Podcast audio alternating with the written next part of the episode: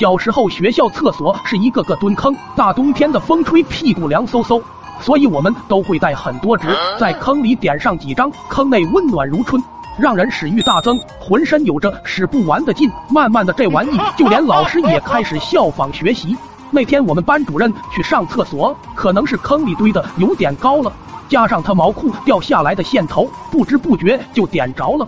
班主任撅着腰，小火一点一点往上烧，二手中华嘴上叼，心里想着小阿娇。大火突然烧到了腰，火焰蔓延整个毛裤，怎么拍都拍不灭，慌不择路就冲了出去，刚好跑到我面前就倒了下去，嘴里还不停的喊着水水，时间紧任务重，哪还顾得着水？头脑一热，抬脚就往班主任要害踩去，我累得满头大汗，两只脚都踩了上去，还是有零星的火苗。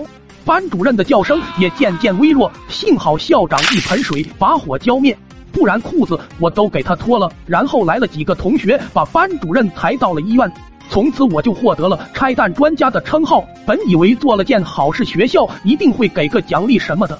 直到第二天，校长找到我说：“你们班主任烧伤的问题不大，抹点药就好了。主要是你那几脚踩的有点狠。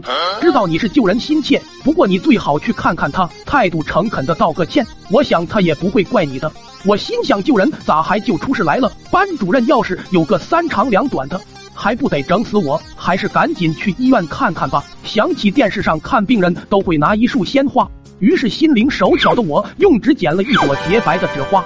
看着我的杰作，暗叹自己，我真他喵的是个天才。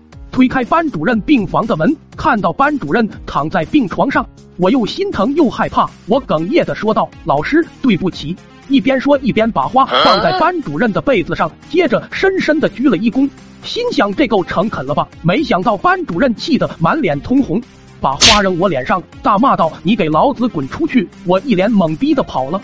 也不知道是哪里出了问题，反正班主任彻底被我得罪了。回家软磨硬泡，求老爹帮我转到了别的学校。新学校再也没有人知道我拆弹专家的外号了。